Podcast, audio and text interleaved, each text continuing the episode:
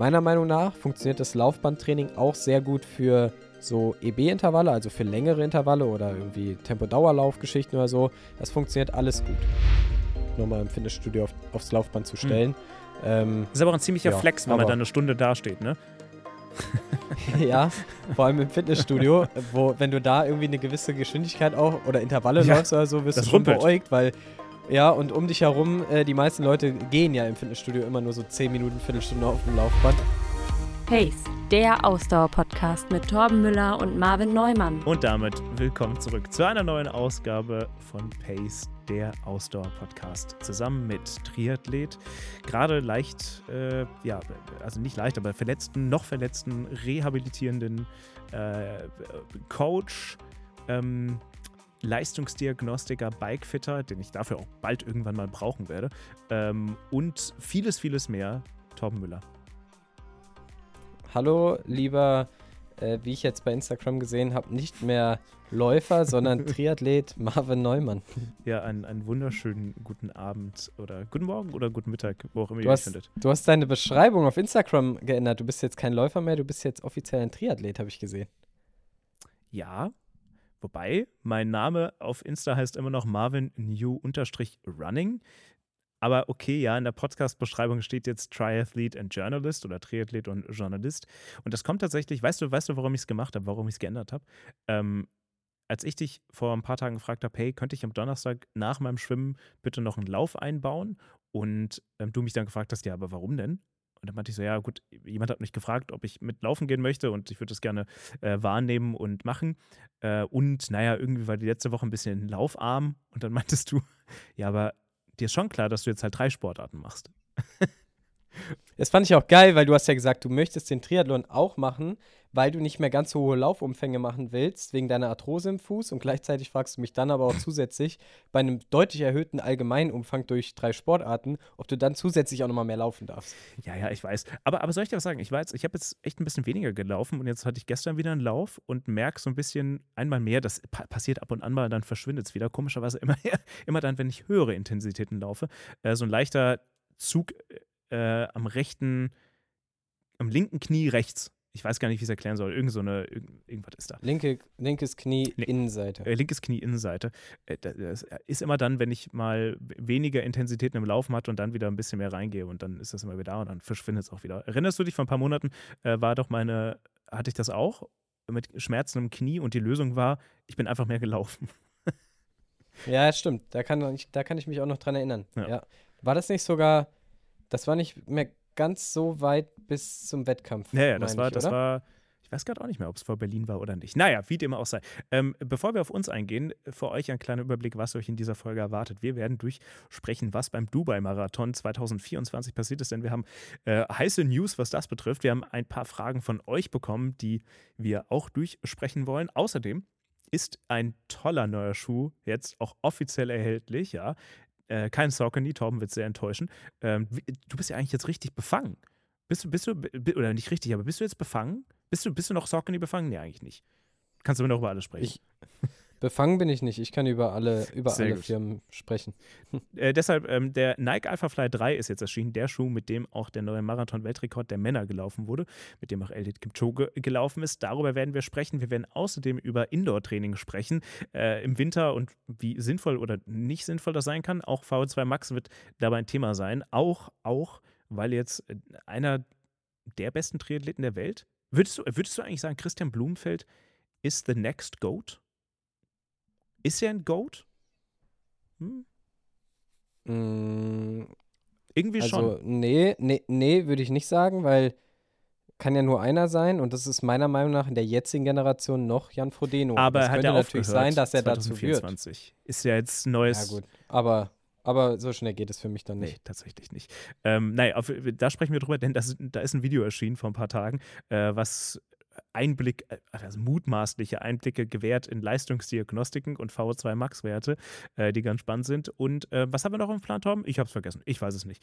Ähm, Haben wir noch. Wir wollten noch über Indoor, Indoor-Training ah, ja, das hab, reden. Ja, doch, das habe ich doch erwähnt. Naja, gut. Dann lass uns mal reinstarten, vielleicht mit einem kleinen Update von uns, äh, denn uns haben auch auf Instagram einige Fragen oder einige äh, ähm, Genesungswünsche erreicht für dich, äh, Herr Müller, ähm, zu deiner OP, die letzte Woche am 4. Donnerstag. Oktober, äh, 4. Januar stattfand, genau, also vor ungefähr genau, genau einer Woche. So, wie ist es gelaufen? Ja, erstmal vielen Dank für die lieben Genesungswünsche. Ähm, ich würde sagen, soweit ist es ganz gut gelaufen. Ähm, die OP war in Ordnung. Was krass war, ich bin während der OP, es war ja Vollnarkose, bin ich kurz wach geworden, oh. aber äh, vielleicht nur so drei, vier Sekunden, dann war ich direkt wieder weg. Also ich habe die Augen kurz offen gehabt und war dann wieder weg. Äh, also nicht dramatisch, äh, aber trotzdem fand ich es irgendwie krass. Ähm, ja, und äh, nach der OP hieß es dann erstmal, vier Tage richtig auf Schmerzmittel unterwegs sein, also äh, Ibu und äh, noch so Tropfen und sowas alle Rittlang nehmen, ähm, sodass es vom Schmerz her in den Tagen eigentlich einigermaßen okay war. Und am Tag nach der OP war ich auch nochmal beim Arzt und äh, der hat dann geschaut, wie es so aussieht. Der hat auch gesagt, er ist sehr zufrieden, lief alles gut. Hat mir, dann wurde mir aber dort meine Schiene, die ich aktuell anhaben muss am Knie, wieder festgemacht. Und was dann nicht so cool war, die haben die Schiene ziemlich festgezogen. Mhm. Und die Aussage vom Arzt war, die Schiene lassen Sie jetzt bitte Tag und Nacht an. Und äh, das habe ich natürlich auch gemacht, wenn der Arzt dir das so sagt. Ja, dadurch, da ich auch ziemlich auf Schmerzmitteln war, habe ich nicht so stark gemerkt, dass die Schiene viel zu fest sitzt. Und äh, das hat dann dazu geführt, dass mir ähm, ein Nerv abgeklemmt wurde mhm. und ich mein Schienbein jetzt nicht mehr so richtig spüren kann. Das ist ein bisschen doof. Ähm, dazu kam dann irgendwie in den Tagen danach auch noch so ein bisschen, ja, Grippesymptome, Fieber und so Schichten, Schüttelfrost. Da weiß ich nicht so ganz, habe ich mir irgendwo doch noch was weggeholt gehabt oder kommt das vielleicht auch durch diese extreme Anstrengung, durch die Schmerzen des Körpers oder insgesamt, dass der Körper so extrem viele äh, Reparaturprozesse gerade machen muss? Das ist auf jeden Fall in der Kombination, wenn du dann nicht nur dich von deiner Knie-OP äh, erholen willst, oder musst, sondern zusätzlich auch noch so Krankheitssymptome hast, plus dann noch äh, diese Geschichte jetzt mit dem Schienbein oder mit dem, mit dem Unterschenkelnerv, ist nicht so geil in der Kombination, kann ich sagen, aber seit gestern habe ich auch so eine Bewegungsschiene zu Hause, wo ich ziemlich viel drin liegen muss, wo quasi mein Bein passiv bis 50 Grad Stand jetzt durchbewegt werden darf. Ähm, und ich würde jetzt einfach mal sagen, jetzt geht es langsam aufwärts, aber ich bin auch nicht mehr auf Schmerzmitteln. Dementsprechend spüre ich das Bein schon manchmal ganz schön. Das heißt, es ist über den Tagesverlauf ein Auf und Ab. Aber heute war eigentlich soweit ein ganz guter Tag bisher. äh, ist immer überhaupt nicht vorhersehbar. Manchmal habe ich auch schon irgendwem geschrieben, so mir geht's heute super und eine Stunde später lag ich da, hatte irgendwie Fieber und Schüttelfrost und mir ging es richtig dreckig mit Schmerzen und so. Aber jetzt gerade will ich mich nicht beschweren. Wie ist bei dir denn die Lage? Ja, Moment. Du also kommst gut jetzt, durch die kalten jetzt, Temperaturen. Ja, jetzt mal langsam. nicht so schnell ablenken. Erstmal weiterhin gute Besserungen. Das sind natürlich, ja, also äh, natürlich irgendwie nicht so schöne Neben Nebenwirkungen, aber ähm, dann hoffe ich mal, dass, dass erstens bei dir die Reha schnell richtig beginnen kann. Und dann irgendwann, dass du bald, ich weiß gar nicht, hast du doch, du hast vergangene Woche schon mal von einem groben Zeitplan gesprochen, ne, was das Radfahren beispielsweise oder, oder das Schwimmen auch betrifft, aber das kannst du wahrscheinlich jetzt mal nicht ja. so ganz absehen. Ja, jetzt, jetzt gerade kann ich es tatsächlich noch gar nicht abschätzen. Das Einzige, was ich weiß, ist, dass nächste Woche am 16.01. meine Fäden gezogen werden. Und ich hoffe, dass ich danach noch mal ein bisschen mehr Informationen bekomme, weil das ist das Einzige, was mich vielleicht so ein bisschen gestört hat äh, an der ganzen Geschichte. Also der Arzt hat es super gemacht und so, der war auch nett.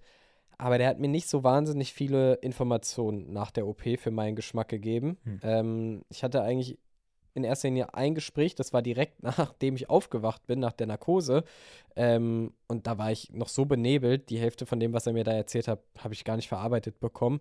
Ähm, und am nächsten Tag hatte er dann auch kaum oder nicht viel Zeit äh, bei dem Nachgespräch und äh, bei dem Pflaster- und Verbandwechseln.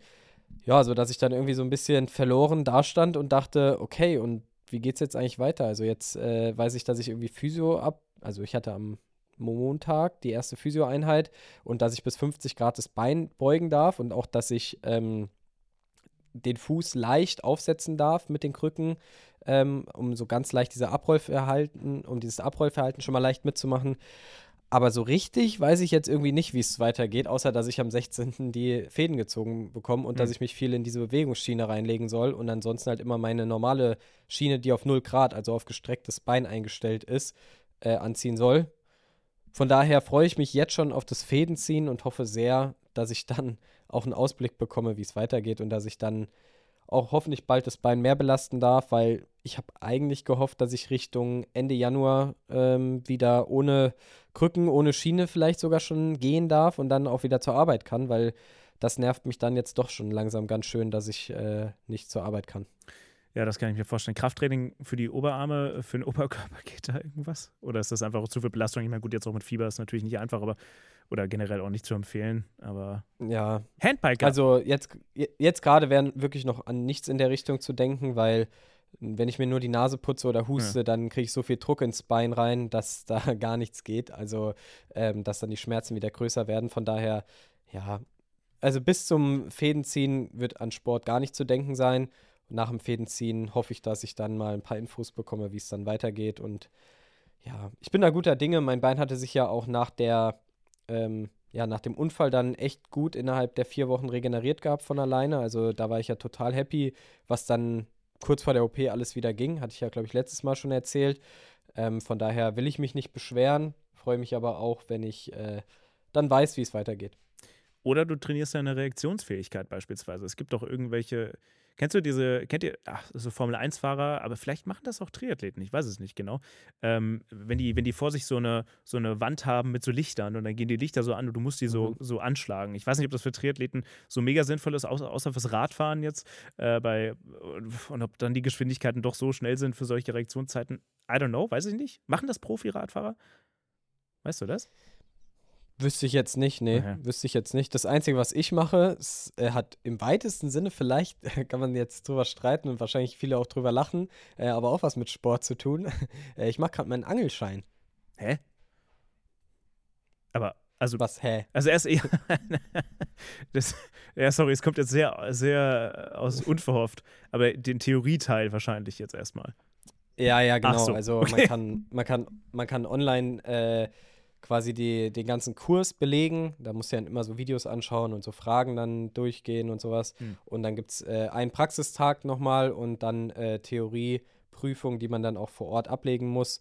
Ähm, und dann hätte ich meinen Angelschein und mit, der, mit dem Kursanteil habe ich jetzt quasi online begonnen, weil es mich sehr interessiert. Und äh, ja, ich, ich weiß nicht, das habe ich wahrscheinlich hier noch nie groß erzählt, aber nee. ich mag ja solche Naturabenteuer sehr gerne. Ich war ja dieses Jahr auch ein, zwei Mal äh, mit meinem besten Kumpel ähm, ja irgendwo, na, ich weiß gar nicht, ob ich das jetzt hier sagen sollte im Podcast, aber an Stellen äh, zelten, wo man eigentlich nicht unbedingt zelten sollte. Aber ja. das war immer ziemlich cool und äh, er hat auch einen Angelschein und hat mich da so ein bisschen angefixt mit dem Thema, weil äh, ich natürlich immer zugeschaut habe oder dann auch ab und zu schon mal die Angel reingeworfen habe. Und das hat wirklich Spaß gemacht. Und in der Richtung möchte ich gerne auch immer mal wieder auch dieses Jahr hoffentlich ein paar Abenteuer erleben und deshalb hatte ich jetzt richtig Lust, wenn ich die Zeit habe, jetzt auch mit dem Angelschein anzufangen. Also zugegeben, ich hätte vieles erwartet von dir, aber irgendwie nicht angeln. Ich weiß auch nicht, irgendwie, irgendwie passt das nicht so. Aber gut, auf der anderen Seite ein wenig Geduld haben, üben beim Angeln kann ja auch nicht ganz ja, und ist auch, so schlecht sein. Ist auch immer ein schöner Ausgleich. Einfach mal, ich meine, muss man ja auch sagen, ich habe ja auch durch meine Athleten und so, ich habe ja immer sehr viel kommunikative Arbeit, ja. Äh, und dann ist es doch auch mal schön, wenn man einfach mal Ruhe zwischendrin hat und einfach mal irgendwo an einem Gewässer steht, die Angel reinschmeißt und Viele denken ja auch immer, Angeln ist so super langweilig. Man würde irgendwie die Angel hinstellen und einfach nur warten, ob ein Fisch anbeißt oder nicht. Aber wenn man Raubfisch angelt, ja, dann heißt, dann ist es ja wirklich was sehr Aktives, ja. Dann schmeißt du andauernd die Angel rein und holst den Köder wieder ein, damit der Fisch quasi, ähm, oder nicht der Fisch, sondern dass der Köder fischähnliche Bewegungen macht, sodass die Raubfische da drauf gehen. Das heißt, das hat dann nichts mit, äh, ich nehme mir einen Stuhl und setze mich irgendwo an See zu tun, mhm. sondern das ist schon wirklich, also es gibt ja auch das Sportangeln, das ist schon eine Aktivität, nennen wir es einfach mal so. Willkommen bei Platsch, der Angel-Podcast. ja, mal schauen. Vielleicht, wenn ich das. Also, also wenn du, wenn, wenn, wenn du mal einen Profi-Angler einlädst oder dich mal äh, zu Gast haben möchtest, tu dir keinen Zwang an. Vielleicht können wir der Person auch mal eine halbe Stunde einrichten. Ja, mal schauen. Äh, ich werde vielleicht irgendwann mal berichten, wenn ich einen Angelschein habe und äh, ja, meine ersten Erfahrungen am Wasser gemacht habe, dann werde ich vielleicht mal ein bisschen off-topic hier äh, erzählen. ähm, Schreibt auch gerne in die Kommentare. Ich wollte es gerade, ich, ich, okay. ich, wollte gerade sagen, bitte stimmt jetzt und dann gehen wir noch aufs nächste Thema über. Äh, stimmt jetzt bei Spotify ab, ob ihr euch fürs Angeln denn interessiert, ja oder nein. Jetzt könnt ihr bei Spotify darüber abstimmen. Ich bin sehr gespannt auf das Ergebnis. ähm, oder sagen wir so, seid ihr hättet ihr Interesse daran, mehr von Torben zu erfahren zum Angeln? Das ist, glaube ich, die bessere Frage, als habt ihr Interesse Also am ich, Angeln? ich, ich werde hier nicht viel übers Angeln berichten. Ich werde höchstens mal erzählen, dass ich angeln war und ob ich was gefangen habe oder nicht. Ja, gut, dann ist, ja, schauen wir mal, was daraus wird. Ja, ansonsten. Das ist dann wahrscheinlich so wie bei dir das Formel 1, wovon wahrscheinlich der eine oder andere von deinen Formel 1-Vergleichen auch nichts mehr hören kann. Äh, so wird es vielleicht bei mir bald der Angelvergleich, wer weiß. Ja, wir, haben, wir haben ja vergangene Woche schon festgestellt, dass Motorsportfans den Radsportfans scheinbar nicht ganz so wohlgesonnen sind. Wobei ich auch letztens zu jemandem meinte, ich finde, dass die Radsportwelt und die Motorsportwelt oder Autosportwelt äh, mehr gemein miteinander haben, als sie auf den ersten Blick denken würden. Ähm, Eigentlich hast du auch schon wirklich lang nicht mehr über die, also für deine Verhältnisse lang nicht mehr über die also ich habe es 1 heute schon erwähnt, Oder? bei den Reaktionszeiten. Ja, okay. okay. Vor ungefähr fünf Aber Minuten. Innerhalb, ja, okay, innerhalb des Podcasts hast du dann dich zurückgehalten in letzter Das Zeit. stimmt, da habe ich mich zurückgehalten. Nein, ansonsten läuft es bei mir gut. Ich hab, muss da gar nicht, ist ja nicht viel passiert seit dem Silvesterlauf. Grundlage, Grundlage, Grundlage habe ich das Gefühl und schauen wir mal, jetzt sind es ja ein paar Monate noch bis, bis zu Und vor allem deutlich, deutlich triathletischer nochmal das Training, deutlich ausgeglichener nochmal. Ja, das ist mir auch aufgefallen, das stimmt. Nicht mehr so viel Laufen, aber das ist okay. Ähm, ich freue mich immer noch dem Laufen, wobei ich muss sagen, gerade jetzt bei dem, ich weiß nicht, wie es euch geht, also äh, gerade ist es auch hier jetzt bei uns in Mainz minus 5, 6 Grad. Ich habe es auch schon gehört, in Hamburg auch minus 10, Berlin minus 10. Oh, das sind schon Temperaturen, da tut es schon weh, zumindest mal die ersten fünf Minuten. Danach geht es meistens, wenn man sich halbwegs gut angezogen hat, aber boah, also der Drang rauszugehen ist nicht sonderlich hoch. Hast du eigentlich Probleme mit der Lunge, wenn es so kalt ist? Merkst du die Nee, oder ist das also- bei dir kein Problem? Also gut, ich bin, ich mache ja gerade nur Grundlagenläufe, deswegen keine Ahnung, wie es ist, wenn ich mal richtig Gas geben würde, aber nö, noch nicht. Aber ich fand es jetzt auch noch nicht, es war jetzt noch nicht klirrend kalt, also noch nicht so kalt, dass, dass man, also das gefühlt mein Schweiß gefroren wäre. So, so, so extrem fand ich es noch nicht. Wo es auf jeden Fall nicht sonderlich kalt war, äh, das war in Dubai beim Marathon, der nämlich am 7. Januar 2024 stattfand. Wir haben, äh, stattfand. Wir haben in unserer vergangenen Folge darüber gesprochen, dass das ein Marathon ist, auf den man auf jeden Fall dieses Jahr schauen sollte. Nicht ohne ähm, Grund, denn dort haben drei Deutsche versucht, sich für Olympia oder die Olympianormzeit äh, rauszuholen und ähm, sich darüber, also die Zeit zu holen, um eine Chance haben, äh, bei Olympia mit dabei zu sein. Und zwei der drei haben es auf jeden Fall geschafft. Zum einen Samuel Fitwi und ähm, zum anderen auch äh, Milat Kieta. Ähm, tatsächlich hat es Miriam Datgen nicht geschafft, aber zwei von drei finde ich eine schon mal eine coole Ausbeute. Vor allem hat sich äh, Samuel Fitwi echt krass verbessert. Der wurde Fünfter bei diesem Dubai-Marathon und ist eine Zeit von, äh, Zeit von zwei Stunden, sechs Minuten und 27 Sekunden gelaufen. Ist damit von den dreien, die sich, äh, Männern, die sich für Olympia in Deutschland qualifiziert haben oder die Norm geholt haben, der zweitschnellste. Ähm, auf, erst, auf Platz 1 ist Amanal Petros mit seiner 2,4 und ein paar gequetschte beim Berlin-Marathon. Und äh, jetzt noch. 59. Waren es 59? Echt? 2,459? Ich meine ja. Ich meine ja. Ja, das- Naja, auf jeden Fall, so oder so, er war damit immer noch der Schnellste. Und jetzt in Anführungszeichen nur noch auf Platz 3, Richard Ringer äh, mit zwei Stunden sieben und ein paar Sekunden. Ähm, damit, äh, Samuel Fitwi, der hat damit seine, seine, seine persönliche Bestzeit auch um, wenn ich mich nicht ganz täusche, um fast genau zwei Minuten geschlagen, die er in Berlin noch aufgestellt hat, wo er 18 Sekunden unter der Norm blieb. Also da ist er reingekommen. Der 28-Jährige, der das geschafft hat, wurde auch übrigens Fünfter ähm, beim Dubai-Marathon. Ähm, konnte allerdings den Debütanten, den, der erst no- 19 Jahre alt war, den Äthiopier, äh, Äthiopier so, äh, Adisu Gobena, konnte er nicht schlagen. Der hat das Ganze nämlich gewonnen mit zwei Stunden, fünf Minuten und einer Sekunde. Ähm, also das, äh, das blieb ihm verwehrt. Aber trotzdem ein weiterer, der für Olympia bereitstünde und eben auch Melat äh, Kieta, die es eben jetzt auch geschafft hat, äh, ihre ja, Olympianorm ähm, zu holen tatsächlich. Und, Und es war sogar deutscher Rekord bei den Frauen, oder? nee, es stimmt nicht ganz, äh, Herr Müller, nicht ganz, aber knapp dran. Äh, Irina Mikitenko ist immer noch die Rekordhalterin mit 2 Stunden 19 und 19 Sekunden. Ähm, 2008 beim Berlin-Marathon aufgestellt, aber ähm, Melat Jisak, wie sie mit zweiten Namen heißt, Kieta, ähm, hat es trotzdem auf Platz 2 in die ewige Bestenliste geschafft, äh, mit 2 Stunden 21 und 47 Sekunden. Also ähm, ein Dann hatte ich das falsch verstanden. Dann war das nur, nur in Anführungszeichen die schnellste Nur? Zeit der, äh, der qualifizierten Deutschen Ja, genau, für die das- kommende ja. WM. Äh, Das ist- Olympia. äh, für Olympia, das ist absolut richtig. Ähm, da, damit hast du recht, denn ähm, auf Platz 2 ist dann Dominika Meyer mit ähm, zwei Stunden und äh, 23 und dann Laura Hottenrott mit zwei Stunden 24. Übrigens ähm, äh, tatsächlich äh, Melat Kieta landete bei Olympia 2021 in Sapporo ähm, noch auf Platz 6. Also insgesamt. Und hatte übrigens auch Urlaub geplant ähm, für die Zeit jetzt eigentlich und wollte gar nicht in Dubai irgendwie mitmachen. Äh, hat, hat dann aber äh, gesehen, ach so, ach ja, ähm, da findet ja noch ein Marathon statt und das wusste sie auch schon nach dem äh, verpatzten Valencia-Marathon. Ähm, wollte es auch zuerst nicht und dachte sich dann, ach, ach komm, versuche ich es doch nochmal. Und dann hat es äh, tatsächlich dann doch geklappt.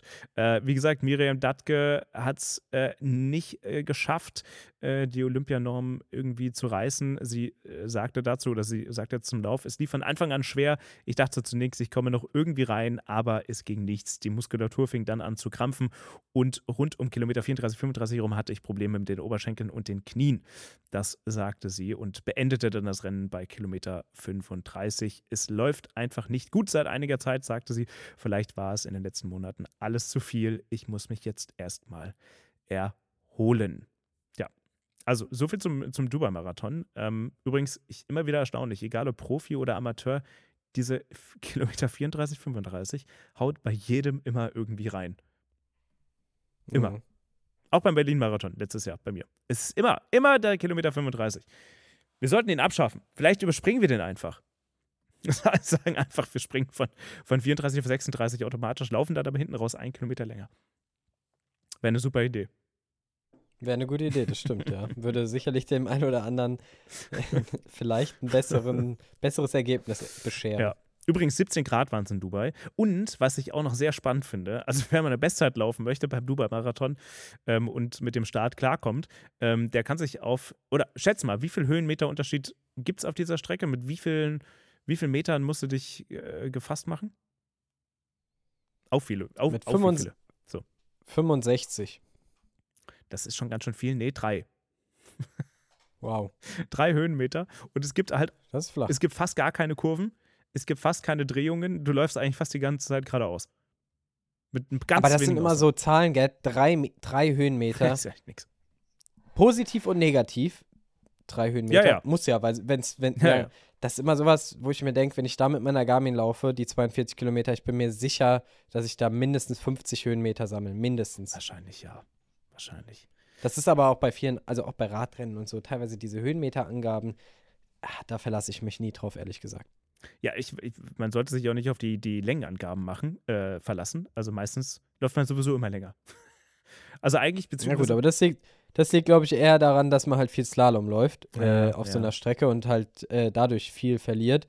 Oder vielleicht auch GPS-Fehler. Aber diese Höhenmeter-Sachen, also das ist ja drei Meter, wenn da, da muss ja wirklich nur so ein minimaler Anstieg mal da sein, den du kaum spürst ja, ja. über zwei Kilometer dann hast du ja schon drei, vier, fünf Höhenmeter gemacht. Aber gut. Ich muss übrigens noch mal was loswerden. Äh, Grüße übrigens gehen raus an den Trier Silvesterlauf, die äh, unsere vergangene Folge gehört haben und äh, einer unserer Zuhörer das dann auch in deren WhatsApp-Gruppe geteilt hat. Also für alle, die jetzt noch dabei sind, Grüße gehen raus an den Trier Silvesterlauf. Ähm, Ah, ich finde es übrigens, die hatten ja, ähm, wenn du, wenn du die acht Kilometer unter 28 Minuten gelaufen wärst, ja, dann wärst du ja automatisch qualifiziert gewesen für nächstes Jahr für, das, für den Lauf der Asse, äh, weil wenn du das, wenn du 8 Kilometer in 28 Minuten läufst, dann ist die Wahrscheinlichkeit groß, dass du dann auch die 10 Kilometer in unter 35 dann läufst. Und die war ja nur 22 Sekunden davon weg, ne? Und ich glaube, wäre der Regen nicht gewesen und wären die Menschenmassen nicht gewesen, dann hätte ich das auch geschafft, bin ich ganz ehrlich. Ähm, Marvin, für uns bist du trotzdem ein Ass. Mach dich nicht schlechter, als du bist. ein, oder ich fand es ja ganz schön, äh, Richard Ringer hat ähm, auf Instagram geteilt, es gab ja jetzt auch die, die Verleihung der, der Asse äh, äh, oder Ass, Ass des Jahres. Aber wenn du es dann auf Instagram liest, steht halt Ass des Jahres. und dann war der Richard Ringer auch, ja, schön, der schönste Arsch irgendwie 2023. Und, und den kriegt definitiv kein Läufer, den nee, Ass des Jahres. ich, ich glaub's auch nicht.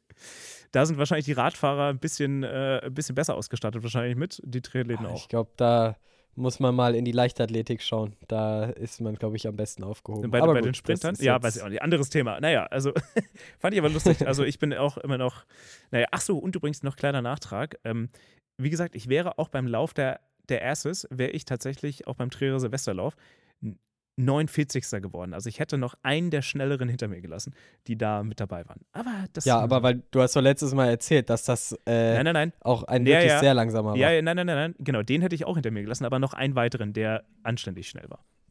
Okay, sehr gut. Ja, das äh, nur so ein kleiner, kleiner Nachtrag. Aber jetzt mal eine Frage. Ja. Was ist dir lieber? Du wirst bei dem Jedermannlauf Ja, vierter. Dritter? Nee, ja, klar. Auf jeden Fall. Nee, ja, ich weiß, du bist Vierter geworden, aber sagen wir, du wirst Dritter oder Zweiter beim Jedermannlauf. Wäre dir das lieber oder wäre es dir lieber, du darfst bei den Assen mitlaufen, Ach so. bist da aber Vorletzter? ich, darf Was würde dir mehr, mehr Genugtuung geben? ich darf bei den Assen mitlaufen, weil, Okay. weil, ähm, Alter, da war Amanal Petros mit am Start. Also wenn ich, wenn ich, wenn ich, wenn ich das Recht und die, die Erlaubnis hätte, gleichzeitig mit einem, der, also mit dem oder Nils Vogt oder wer auch immer noch mit dabei war, die besten Hattest du Läufer. beim Berlin-Marathon auch? Ja, das stimmt, aber, aber da ist es ja nicht abgekapselt. Da ist es, also, nee, nee, andersrum, das ist ja genau das Gleiche. Die stehen halt dann aber nur weiter vorne und die haben ja ihre eigene, also wenn ich bei, beim Berlin-Marathon jemals in Block A kommen würde, wäre das so eine krasse, also Block A ist immer noch nicht, ich weiß, es sind immer noch nicht die Weltklasse-Profis, ähm, aber wenn ich da jemals in Block A gelanden würde, wäre das krass. Und, ähm, ach, das wäre schon Ja eine gut, aber Ehre. also auch, auch bei dem Trierer Silvesterlauf würdest du ja trotzdem auch, wenn du beim Lauf der Asse mitläufst, nicht neben Anna- Amanal Petros stehen, sondern wahrscheinlich aber der würde mich- aber das- das ist richtig, Kommt ja, das richtig. kommt ja dann aufs Gleiche drauf raus eigentlich. ja, das ist richtig, aber der würde mich, ver- vergleichst dich auf der gleichen Strecke, mit der gleichen Streckenlänge, ja, zur ja, gleichen Zeit mit dieser Person. das ist richtig, aber er würde mich zweimal überholen. Ja, okay. Ja, okay. Mhm. Ich, ich würde zumindest für ungefähr fünf Sekunden äh, mal neben ihm laufen. Also er würde an mir vorbeilaufen. Aber das Ja, ich glaube, mehr als einmal wird er dich nicht überholen. Ja, wobei, Naja, naja, also gesagt, das- gell? Ja, okay, dann wird er dich zweimal die hat eine überholen. Zeit von hast du recht. 22 Minuten, das sind schon zwei Überrundungen. Ja, Ja, das hast du Ja, recht. ja. Recht. also ich glaube ich schon. Aber äh, nee, ich glaube, das, also wäre wär ich jetzt reingekommen, hätte ich da teilgenommen. Naja, vielleicht schaffe ich ja, ach guck mal, jetzt die Übergänge gehen wie, wie Butter. Vielleicht würde ich es ja nächstes Jahr schaffen, äh, mich dafür zu qualifizieren, äh, sorry, dieses Jahr, wenn ich, Achtung, mit dem Nike Alpha Fly 3 von Nike laufen würde. Wir kommen in keinen Werbeblock, wir machen keine Werbung dafür, aber der ist jetzt am 4. Januar, ist der ähm, endlich mal für die breite Masse zur Verfügung gewesen und ist natürlich, äh, wie könnte es anders sein, sofort ausverkauft. ähm, und äh, kostet übrigens, wie, weißt du, wie viel er kostet? Nee, ich 300, nehme an, 300 Euro. ja, 309,99 Euro. Ähm, ich finde Das ist ja auch wieder eine krumme Zahl. ich verstehe es auch nicht ganz. Vor allem, äh, wenn man mal auf die Nike-Seite schaut, dann sieht man auch noch den, auch noch den Alpha Fly 2, also wir reden jetzt hier von UVP, eine unverbindliche Preisempfehlung äh, des Herstellers, äh, dann, dann kostet tatsächlich noch der Zweier genauso viel. Und die Elite Kipchoge Mhm. des Zweiers kostet 319 Euro. Also ich verstehe nicht so ganz, warum der alte nicht günstiger wird. Ähm, das, Wobei interessanterweise habe ich auch von vielen gehört, dass viele den 1er Alpha Fly lieber gelaufen sind als als den den Zweier. 2er. Hm. Genau, vielleicht äh, ist das auch mit der Grund, dass man teilweise vielleicht auch merkt, dass die neuen Produkte nicht für alle unbedingt die Mhm. besseren Produkte sind und man dann sagt, okay, man lässt es vom Preisniveau gleich, weil es auch immer noch viele Fans von der Vorgängervariante gibt. Wer weiß. Das ist, das ist spannend, dass du das sagst, weil bei laufen.de gibt es dazu ein spannendes Zitat. Ähm, das würde ich gerne mal vorlesen. Äh, ich verlinke den Artikel gerne in der Podcast-Beschreibung. Da steht nämlich, Zitat, so sorgen die Veränderungen gegenüber dem Vorgängermodell dafür, dass auch nicht ganz so schnelle Marathonläuferinnen und Läufer noch besser mit dem Alpha Fly zurechtkommen. Zitat im Zitat. Für alle, die mehr Richtung Ferse aufkommen, fühlte sich das Vorgängermodell beim Abrollen etwas instabil an. Zitat Ende. Im Zitat räumt Nike-Designer Bret Scholmeister ähm, ein. Zitat im Zitat. Das ist jetzt nicht mehr so. Wir werden, äh, sorry, wir verwenden für den Alpha Fly 3 einen neuen Leisten, der dazu führt, dass der Schuh vor allem im Bereich des Mittelfußes stabiler geworden ist. Zitat Ende im Zitat. ist ein bisschen kompliziert. Ja. Zitat im Zitat, okay. Naja, es ist, ich zitiere den Artikel und darin befindet sich Ja, ein Zitat. gut, Nee, ist gut. Muss schon korrekt Ja. machen hier. Ist gut. Ähm, äh, also ja, dass, dass, Ja. dass die Schuhe, also dass auch mein erster Alpha Fly, dass der nicht sonderlich Fersenlauf, Fersenlauf gemacht ist, das äh, habe ich auch schon gemerkt, aber äh, ja, bin ich nicht für Ferse gelaufen. Ja. Hast du den? Ja, ich bin Hast du schon bestellt? nur. Nein. Ich weiß. Ich bin den Einser mal Probe gelaufen, aber das auch nur in einem Laufladen. Ähm, ja, hat sich schon fancy angefühlt. Den Zweier, Im Zweier stand ich schon nie drin. Das führt uns eigentlich auch ganz gut zu einer Frage, die uns erreicht hat von äh, Lisbub. Ich weiß gerade nicht genau, wie dein richtiger Name ist. Er steht sonst nicht auf Instagram. Äh, kurze Frage, äh, vor allem äh, an dich, Torben. Wenn wir jetzt schon über Nike sprechen, dann natürlich müssen wir dann auch über Saucony sprechen. Welchen Schuh empfiehlst du eigentlich von Saucony für längere Läufe? Ich kann das in den Folgen nicht mehr finden. Also dazu können wir unsere Schuhguide-Folge 2023 empfehlen. Nach wie vor, ich schreibe Torben fast jede Woche, diese Woche noch nicht, dass wir bitte noch eine Schuhguide-Folge 2024 machen. Explizit auch zu Carbon-Schuhen. Ähm, schreibt ihr das mal auf deine To-Do-Liste, Herr Müller.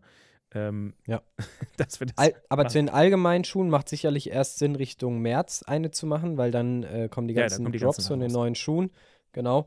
Äh, ja, zu Carbon-Schuhen können wir es gerne auch vorher schon mal machen.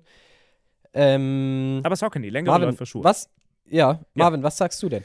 Komm, ich drehe mal den Spieß um, weil ich glaube, dass du diese Frage genauso gut beantworten kannst wie ich. Äh, Es gibt, glaube ich, zwei Schuhe zur Auswahl und ich nenne den einen, äh, das ist der Triumph 21 von Saucony, den ich selbst auch laufe, den ihr auch in, unserer, in unserem Instagram-Post findet, den Tom dauernd zusammengestellt hat. Ähm, und den zweiten kannst du jetzt nennen. Ja, also du hast auf jeden Fall die Wahl genannt, die ich auch als erste Wahl ähm, rausbringen würde. Ich muss auch sagen, ich kenne sehr, sehr viele Leute, die den Schuh sich geholt haben und total happy sind damit, mit der Wahl. Deshalb ist es auf jeden Fall Wahl Nummer eins der Triumph. Und Wahl Nummer zwei, wer es nicht ganz so gut gedämpft haben möchte, immer noch gut gedämpft, aber jetzt nicht ganz so wie der, Tri wie der Triumph, ähm, wäre der Ride.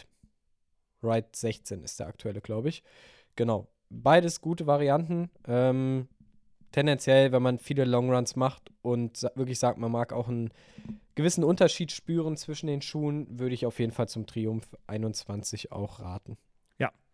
Außerdem möchten wir uns an der Stelle mal echt bedanken für viele Leute, die schon von unseren Trainingsplänen für 2024 Gebrauch gemacht haben, die ihr verlinkt findet ähm, in unserem Patreon. Das, also das fin- findet ihr in der Podcast-Beschreibung verlinkt. Vielen, vielen, vielen Dank an alle die, die ähm, sich schon für einige der Pläne entschieden haben. Das freut uns wirklich sehr. Und wir haben ja schon mal gesagt, dass wir Fragen sammeln möchten zu den Plänen. Aber uns hat auch eine Frage schon erreicht, die ähm, ist ein bisschen umfangreicher. Ich würde sie dir aber trotzdem mal gerne stellen, Torben. Kommt von Nils. Äh, Nils fragt nämlich, zunächst mal danke für den motivierenden Podcast, vielen Dank. Äh, die Trainingspläne und natürlich einen guten Heilungsverlauf nach der OP für dich, Torben. Ähm, ich hätte da eine Frage zu euren Trainingsplänen. Ich habe mir den VO2 Max Bildplan geladen und versuche jetzt, den motiviert anzugehen. Im Anschluss sollte dann der Marathonplan aufbauen, ähm, darauf aufbauen. Aus orthopädischen Gründen würde ich die SB-Einheiten aktuell zumindest, Chin Splints, gerne auf Spinningbike, auf Spinningbike verlagern. Auf 200 Meter laufen würde ich dann 40 Sekunden strampeln im entsprechenden Herzfrequenz- oder Trainingsbereich und die Pausen dann entsprechend zeitlich anpassen. Sprich, 400 Meter locker traben, ca. 200 Meter locker radeln. Die GR1-Läufe wird ein bisschen jetzt detailreicher, ja, aber trotzdem, die GR1-Läufe würde ich natürlich laufend absolvieren und könnte dann auch, dritte Lauf, äh, auch eine dritte Laufeinheit einbauen. Denn der Hund muss ja auch an die frische Luft. Stimmt natürlich, kann man auch gut vereinbaren. Aber der Hund muss dann ein bisschen mithalten, ne? Also, der, der muss relativ schnell sein. Unter anderem aus eurem Podcast habe ich zumindest entnommen, dass Alternativtraining ja durchaus sinnvoll sein kann. Hashtag Next Richard Ringer. Das hätte auch mein Hashtag 2022 noch sein können, äh, als ich mal einen abstrusen Plan verfolgte, Europameister zu werden. Äh, oder übersehe ich bei der Trainingsgestaltung etwas? Also ich glaube, die Grundsatzfrage ist, ist es okay, auch in den Trainingsplänen ähm, mehr Alternativtraining einzubauen und ist es so okay, wie sich Nils das vorgestellt hat?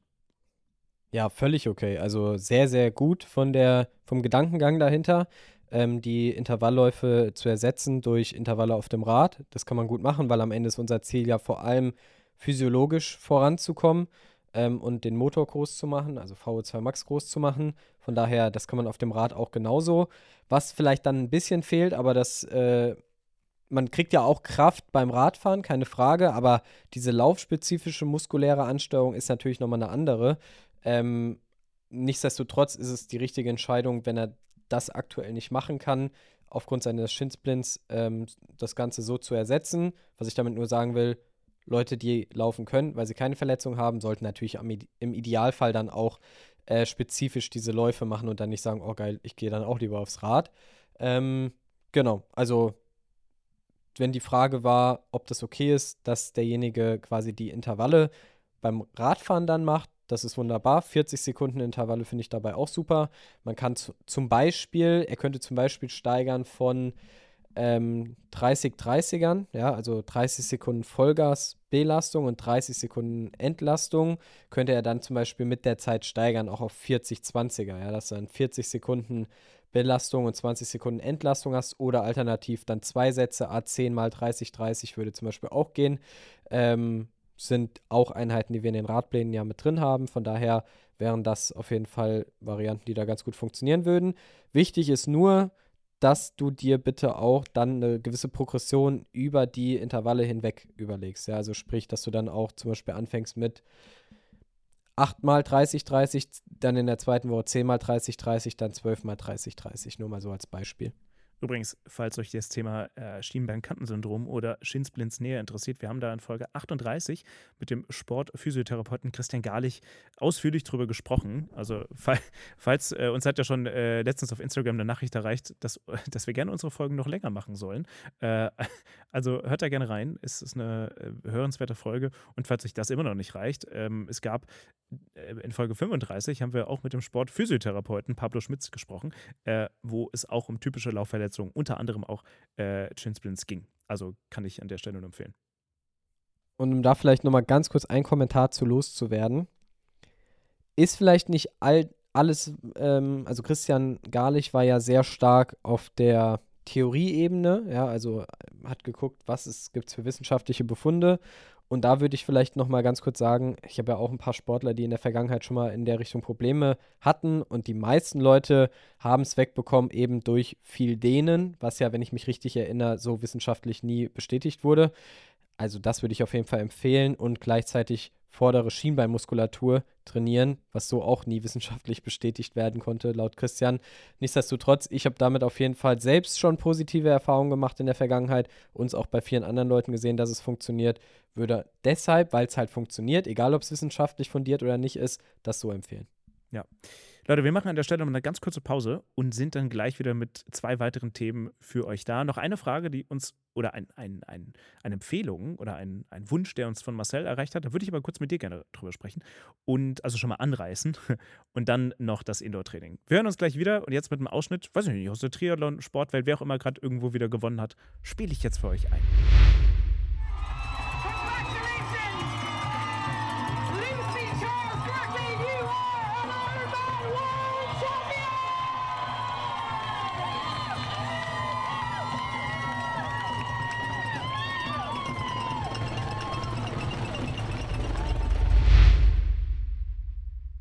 Und damit willkommen zurück nach der Pause. Ähm, uns hat übrigens, ähm, wie gesagt, noch von Marcel noch ein Themenvorschlag gereicht, der nämlich ähm, sich auch erstmal bedankt für den Podcast und auch sagt, ähm, dass der Umgang mit Depressionen im ambitionierten Amateurbereich, ähm, äh, auch im Amateursportbereich, spannend sein könnte. Das betrifft äh, sicher auch den einen oder anderen und wäre vielleicht auch ein spannender Einblick, ähm, vielleicht auch darüber äh, mit einem Sportpsychologen zu sprechen. Ich habe lustigerweise oder spannenderweise jetzt in den letzten wirklich sieben Tagen, auch jetzt seit dem neuen Jahr, mich, ich habe es glaube ich in der vergangenen Folge schon erwähnt, in tausend Videos reinge äh, lesen, tausend Videos mir angeschaut zu zig ähm, Triathlon-Sachen, unter anderem auch diese doppelteilige Doku ähm, mit äh, Ruben, ähm, jetzt habe ich seinen Nachnamen vergessen.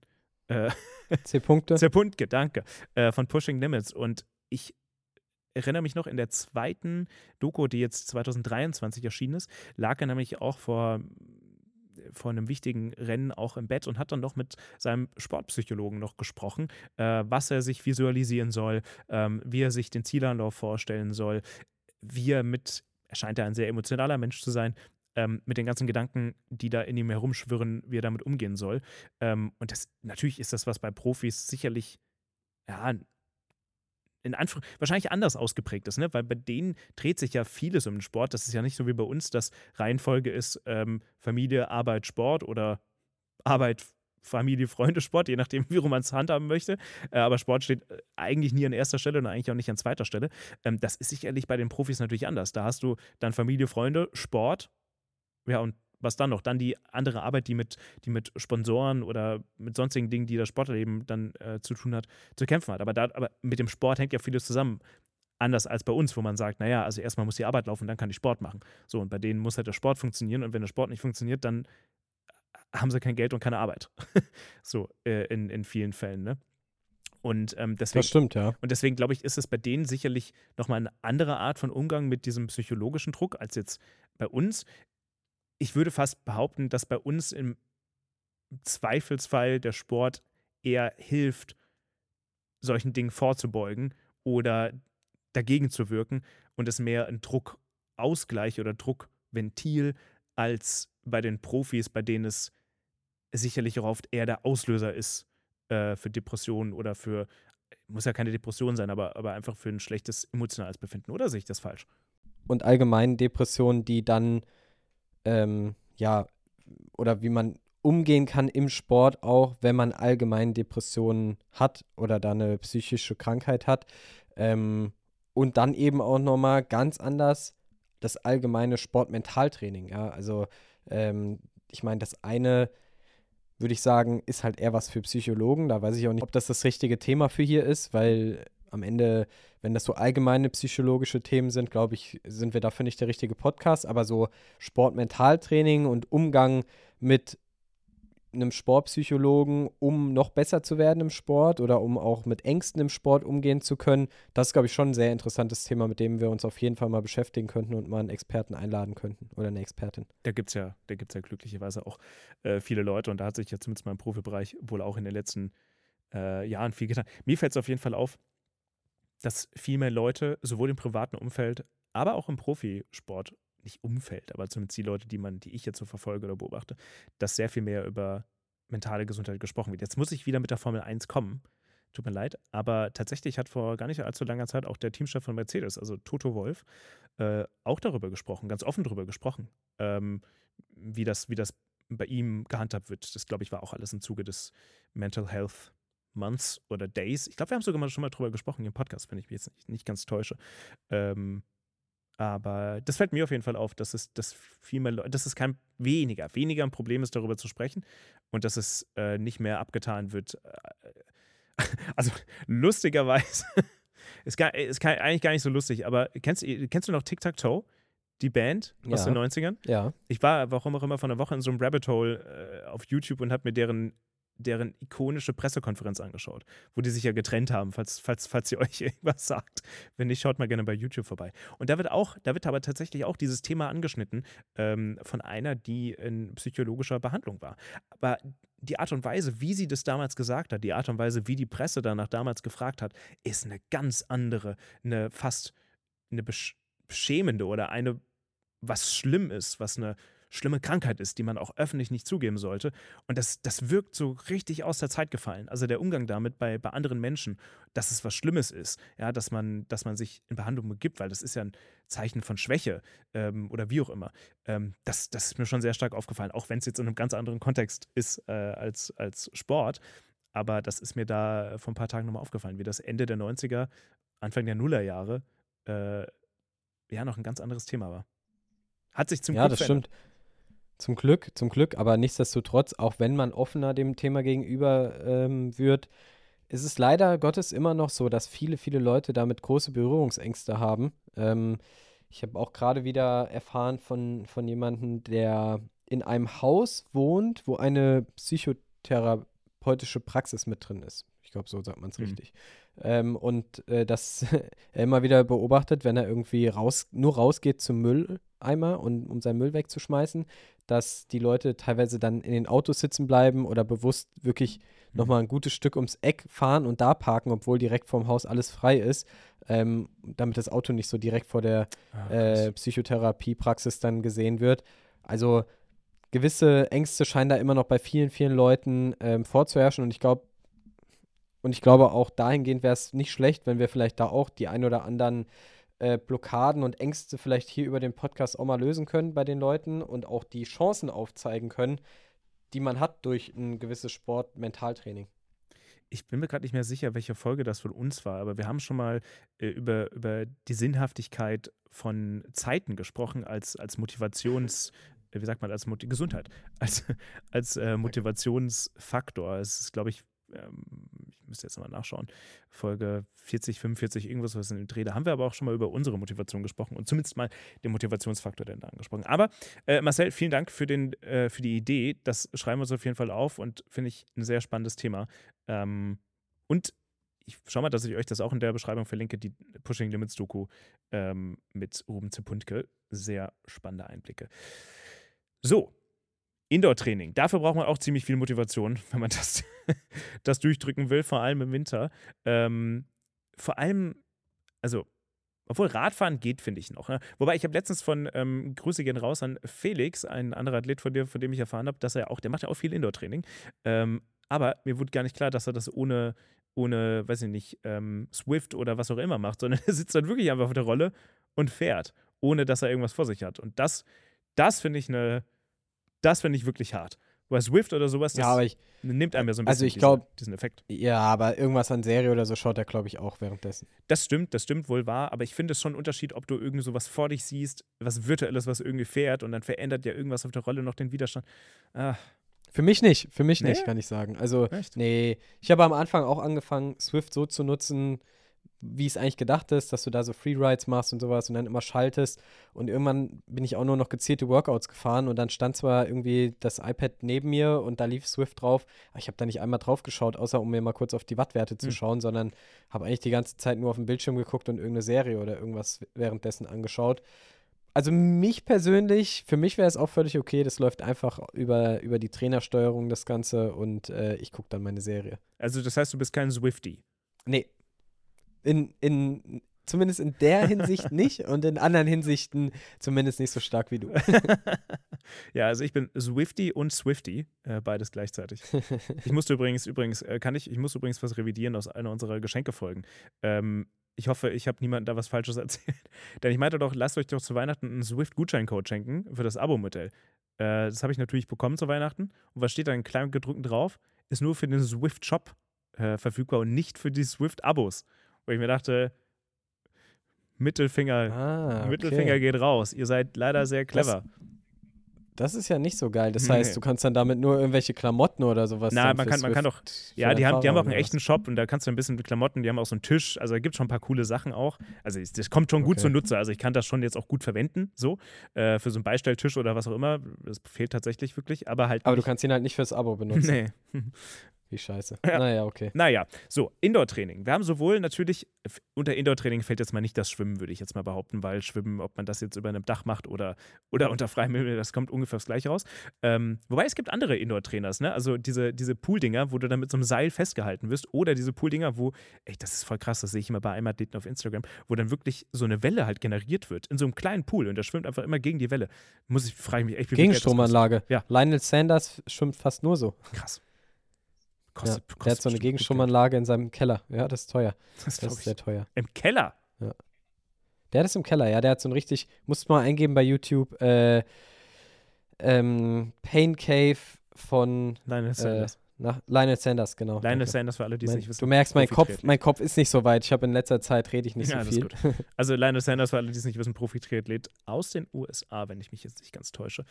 kan Kanadier, Kanadier? glaube ich. Ah ja, okay. Sehr er sympathischer. Kanadier. Ja, ich, ich feiere ihn auch sehr. Ja. Okay, äh, lass uns vielleicht mal starten mit dem Lauftraining Ja. Indoor. Ja, da möchte ich auf jeden Fall ein paar Kommentare erstmal zu loslassen. Also, Also, also Lauftraining auf dem Laufband, ne?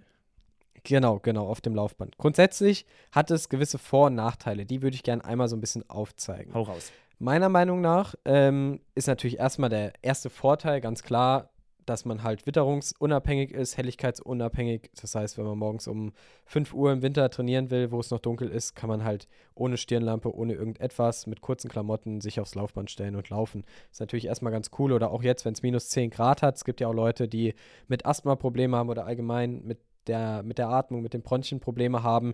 Die haben dann da vielleicht einfach eine gute Möglichkeit, dem Ganzen auszuweichen und trotzdem gut durch den Winter zu kommen und gut zu trainieren. Ähm, grundsätzlich denke ich, ein weiterer Vorteil am Au- Laufbandlaufen ist, dass man das Laufbandtraining sehr, sehr gut steuern kann oder die Geschwindigkeit sehr gut steuern kann, weil das Laufband, da stellst du ja was ein und dann läufst du genau diese Geschwindigkeit. Das heißt, wenn du Grundlagentraining hast, musst du nicht die ganze Zeit auf die Uhr schauen und schauen, ob du zu schnell oder zu langsam unterwegs bist, sondern du läufst genau die Geschwindigkeit.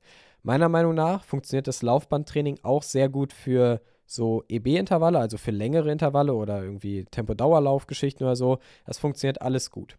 Wenn wir jetzt allerdings mal zu den Nachteilen kommen, sehe ich da vor allem zwei Probleme. Das erste wäre das, oder drei Probleme sogar. Das erste ist, der Fußaufsatz und dadurch auch die muskuläre Ansteuerung ist eine ganz andere, ob du draußen oder, oder drinnen läufst, ja, weil dein Fuß wird ja aktiv vom Laufband nach hinten gezogen. Das heißt, dieses Durchziehen des Fußes und deinen Körper nach vorne bewegen, musst du, wenn du auf dem Laufband läufst, nicht so aktiv machen, wie du es draußen machen musst, weil das Laufband dir mehr oder weniger den Fuß ja einfach wegzieht nach hinten. Ja, das kann, wenn man nur Laufband läuft, dazu führen, dass man dann vielleicht muskulär draußen, dass man denkt, man könnte vielleicht mehr, als es dann in der Realität draußen auf einer Straße wirklich ist. Zweiter Kritikpunkt, ähm, da geht es jetzt um das Thema Thermoregulation. Ja, wir haben ja das große Ding, wir haben einen großen Vorteil, was ich gerade schon sagte, dass wir der Kälte aus dem Weg gehen können. Gleichzeitig ist häufig aber auch das Problem, dass es dann in Fitnessstudios oder wo auch immer man das macht, häufig dann keine Ventilatoren gibt und einfach ziemlich warm ist und dann der Körper auch ziemlich schnell überhitzt und dann der Körper einfach viel mehr arbeiten muss, um die gleiche Leistung zu erbringen. Ja, kann kontraproduktiv sein. Da kommt es dann immer drauf an oder da dann vielleicht eher ein Tipp zu schauen, hat man die Möglichkeit, irgendwo ein Laufband am Fenster in einem Fitnessstudio zum Beispiel auszuwählen und das aufzumachen oder gibt es vielleicht doch irgendwie Ventilatoren oder wenn man selbst ein Laufband zu Hause hat, sich die Bedingungen zu schaffen, dass man einfach ja gute Temperaturbedingungen hat, sodass der Körper nicht zu viel mit der Thermoregulation beschäftigt ist. Und mein dritter Kritikpunkt wäre, ich denke, kurze Intervalle, also vor allem SB-Intervalle für die VO2 Max, also das, was wahrscheinlich viele jetzt gerade über den Winter machen, funktionieren meiner Meinung nach auf dem Laufband nicht gut, weil wenn du 200 Meter Intervalle läufst, ja, also bis dein Laufband auf die entsprechende ja. Geschwindigkeit sich hochreguliert hat, sind schon 100 Meter eigentlich vorbei und dann, äh, wenn du wieder runterregulierst, braucht dein Laufband auch ein bisschen, um wieder auf die Geschwindigkeit runterzukommen. Das sehe ich als problematisch an. Außerdem sind viele Laufbänder auch abgeriegelt bei einer gewissen Geschwindigkeit. Das heißt, man kommt gar nicht in diese hohen Geschwindigkeitsbereiche, wie man es bei 100 Meter, 200 Meter Intervallen draußen vielleicht schaffen würde. Ja? Ähm, und das führt dann dazu, dass der Trainingseffekt dementsprechend natürlich auch geringer ist, als wenn man es draußen machen würde. Ja? Also Laufband laufen für Grundlagenläufe, für ähm, so längere Intervalle meiner Meinung nach ganz gut geeignet, in Maßen, also als Ergänzung zum normalen Training. Nur Laufband laufen sehe ich als kritisch und VO2 Max Intervalle funktionieren meiner Meinung nach auf dem Laufband nicht ideal. Ja. Ich weiß nicht, ich habe ehrlich gesagt, seitdem ich ernsthaft trainiere, nicht einmal mehr auf dem Laufband trainiert. Ähm, ich weiß aber auch gar nicht so genau warum, weil ich immer denke, also es müsste schon draußen also es müsste schon minus 25 Grad sein und regnen, was aber unmöglich ist, weil dann wird es ja schneien. ähm, ähm, und dann, dann würde ich mich wahrscheinlich auch einfach für die Lunge und, und für alles drum und dran aufs Laufband verziehen. Aber da müsste schon viel passieren, dass das passiert. Aber ich habe letztens bei Pushing ja. Limits gehört, es gibt auch Leute, und was ja auch legitim ist, die vielleicht gar nicht so viel dicke Sachen haben, also Laufklamotten haben, die halt, die halt dick sind, ja, oder so viel da haben, dass sie dann immer auch was haben. Oder wenn was in der Wäsche ist, dann müssen sie halt reingehen. Das ist auch absolut legitim. Ja, also ich muss sagen, ich bin schon häufiger mal aufs Laufband ausgewichen. Bei mir war das aber nie die Kälte oder der Regen, sondern ich laufe nicht so super gerne, wenn es dunkel ist mit Stirnlampe. Ich finde es einfach nicht ganz so angenehm. Da finde ich es dann teilweise angenehmer, mich nochmal im Fitnessstudio auf, aufs Laufband zu hm. stellen. Mhm. Ähm, ist aber auch ein ziemlicher ja, Flex, wenn man da eine Stunde dasteht, ne? ja, vor allem im Fitnessstudio, wo, wenn du da irgendwie eine gewisse Geschwindigkeit auch oder Intervalle ja, läufst oder so, wirst du schon beäugt, weil ja, und um dich herum, äh, die meisten Leute gehen ja im Fitnessstudio immer nur so 10 Minuten, Viertelstunde auf dem Laufband, irgendwie um warm zu werden fürs Training ähm, oder um noch ein paar Kalorien zu verbrennen, was ja immer sehr spannend ist, wenn du dann 10 Leute um dich da drum herum hast, die irgendwie, ja, gehen oder vielleicht noch bei Steigung gehen oder vielleicht ein bisschen locker traben und du dann dazwischen irgendwie deine Intervalle richtig hart abspulst, äh, ist auf jeden Fall, glaube ich, immer ganz lustig. Aber, hier bitte, aber bitte kein Shaming für die Leute, die Steigungen gehen. Das kann echt anstrengend werden, ne? Also, das stimmt, gebe ich dir recht. Also mach ja. das mal 20 aber, es ist, aber du weißt, was ich meine, wenn da zehn ja, ja. Leute um dich drumherum gehen und du dann da irgendwie gerade mit einem 3. 30, ja, wobei, nee, ich habe ja jetzt gesagt, die SB-Intervalle wollen wir. Die, ich habe ja gerade gesagt, die SB-Intervalle wollen wir nicht auf dem Laufband machen. Sagen wir mal im Viererschnitt dann laufen in irgendwelchen EB-Intervallen, dann ist das schon ein ganz schöner Kontrast. Schon, schon. Na gut, okay, laufen wir hinter uns. Rad ist jetzt aber eine ganz andere Geschichte, oder?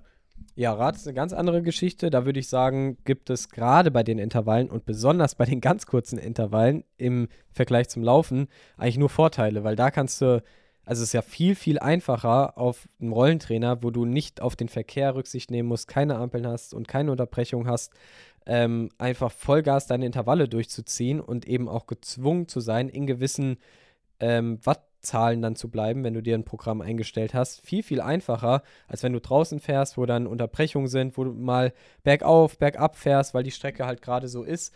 Ähm, da irgendwie qualitativ hochwertige Intervalle fahren, Indoor viel, viel einfacher als Outdoor.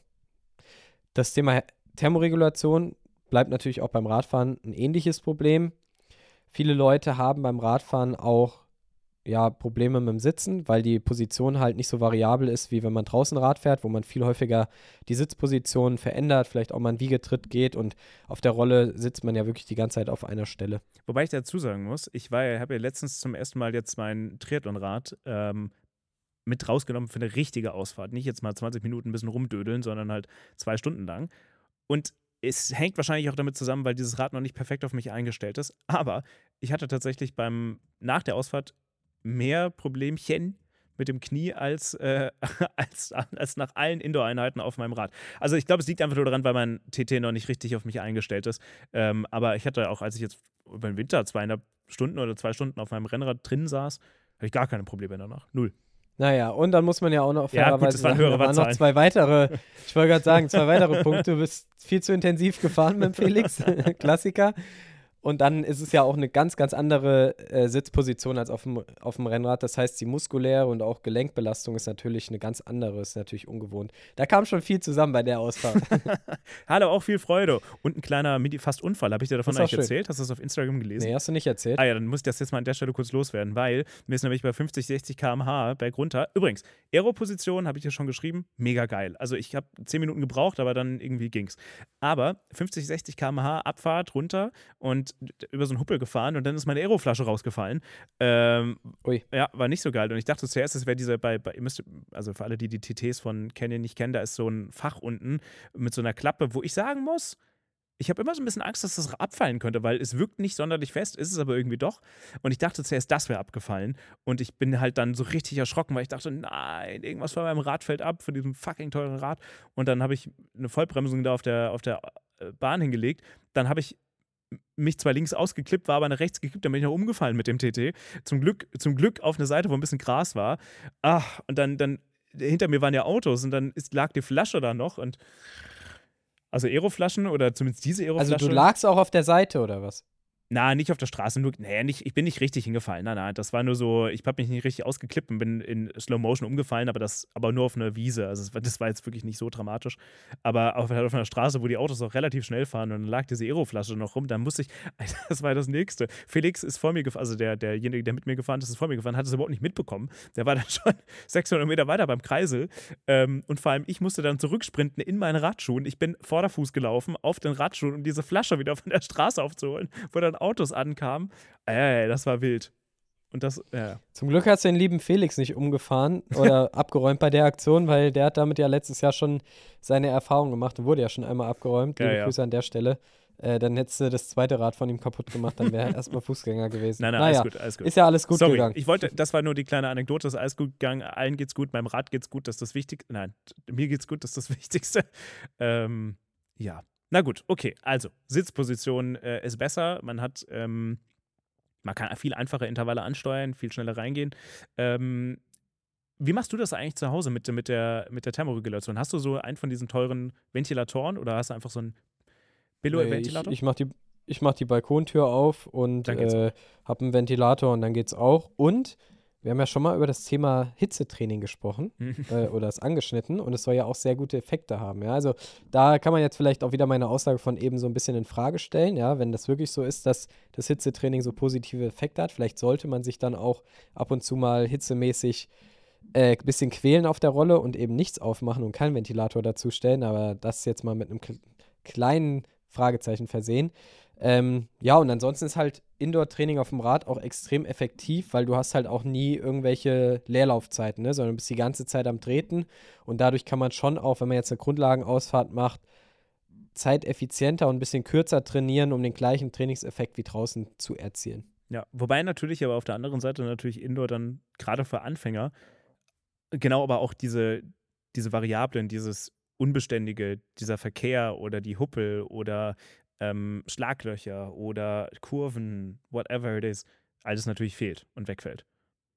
Ja, das ist auch was, was ich auf jeden Fall auch als kritisch betrachte, weil Ich verstehe das total, dass man nicht auf der Straße fahren möchte, weil der Straßenverkehr natürlich manchmal auch sehr unberechenbar ist. Aber im Wettkampf sieht man auch immer wieder, und bei Triathleten ist es leider nun mal so, dass viele Leute fast nur noch Indoor fahren und halt im Wettkampf aber auf die Straße müssen, dass viele Leute einfach keine gute Radbeherrschung, kein gutes Radhandling haben. Und das macht es dann natürlich manchmal auch im Wettkampf problematisch und gefährlich. Also ich denke immer, Indoor-Training ist gut, auch als Ergänzung ähm, oder für das Wintertraining oder ansonsten halt als Ergänzung, aber man sollte nicht nur Indoor trainieren, sondern sollte auch eben immer mal wieder merken, wie verhält sich denn ein Rad, wie fühlt sich an, vielleicht auch am Berg, Bergauf mal in Wiegetritt zu gehen, Abfahrten üben, Kurvenfahren üben. Das sind alles unterschätzte Dinge, wo man auch viel Zeit verlieren kann, wenn man das nicht kann im, im Wettkampf, ja. Also da muss man immer so ein bisschen auch Kosten-Nutzen sehen. Gut, für Läuferinnen und Läufer ist es erstmal egal. Ich glaube, die, also jemand, der jetzt nur läuft, also das so als sein primäres Ding hat in der Saison, die können natürlich auch einfach Indoor-Rad fahren und das interessiert dann auch nicht, ob man dann, ob man dann äh, natürlich im Sommer mit dem Rad draußen ist, weil es ist egal, wenn es nur wirklich darum geht, den Motor groß zu machen, VO2 Max zu trainieren und so weiter und so fort. Also dahingehend ja. So, jetzt noch Schwimmen. Wie läuft das Indoor ab? Ohne Wasser. Ähm, kannst ja Zugseiltraining machen. Ja, das stimmt.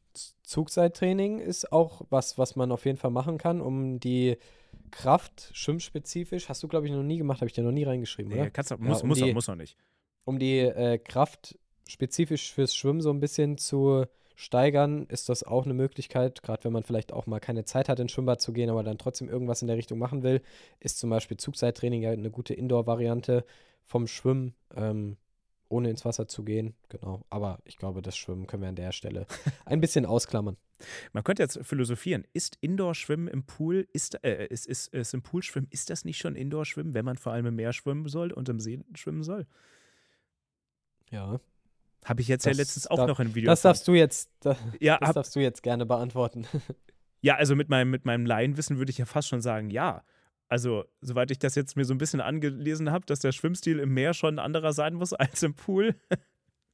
ja, das stimmt schon. Ja. Aber Thema für wann anders. Ja. Ah. Was bleibt Sehr uns gut. noch zu sagen heute? Es ist arschkalt draußen. Ich muss jetzt, ich muss, ich muss tatsächlich zum ersten Mal gleich auf mein Indoor-Rad und da Intervalle machen.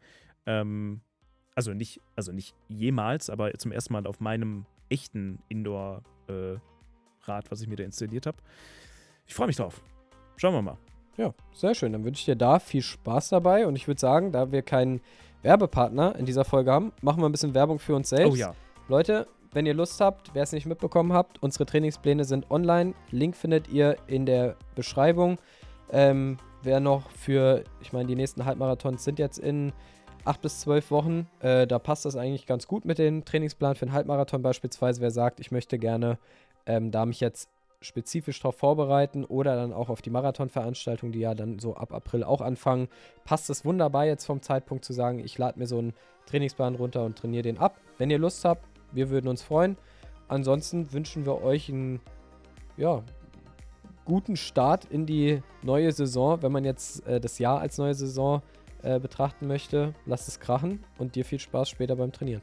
Vielen lieben Dank. Oh, und an der Stelle haben wir auch gerade jemand Neues noch dazu bekommen für unsere Trainingspläne. Vielen Dank an der Stelle, gerade just in dem Moment, in dem wir aufgenommen haben. Also vielen Dank euch und wir hören uns nächste Woche wieder. Und ähm, danke dir, Torben. Und gute Besserung weiterhin. Vielen Dank. Macht's gut. Ciao, ciao.